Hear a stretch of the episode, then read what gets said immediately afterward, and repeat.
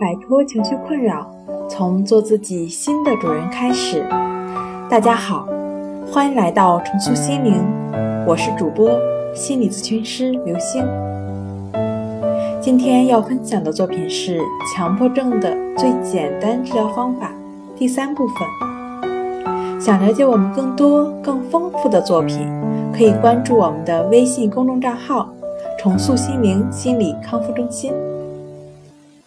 强迫症的最简单治疗方法亦是如此，虽然简明扼要，也许在实际的操作中还会遇到一些困惑。下面是重塑心灵心理康复中心的老师为强迫症朋友们梳理的常见问题。亦是如此的练习是有意识的还是无意识的描述？不管是有意识的还是无意识的，只要是你经验到的，也就是说，只要是你看到、听到、想到、闻到、尝到、感觉到，所思所想。所作所为都一律平等的给予描述，并加上亦是如此。描述同一句话，不就成了口号了吗？首先，描述同一句话的前提是正在经验着它。描述都是当下的经验，都是当下最真实的体验，怎么能是口号呢？然后，如果再重复做一件事情，如走路。那就描述同一句话就好了，或者可以简单的描述走，或者复杂的描述我正在走路，但不要刻意的改变描述内容，对当下觉知到的一切进行描述即可。一些语言说出来跟不说是一样的，因为做不到。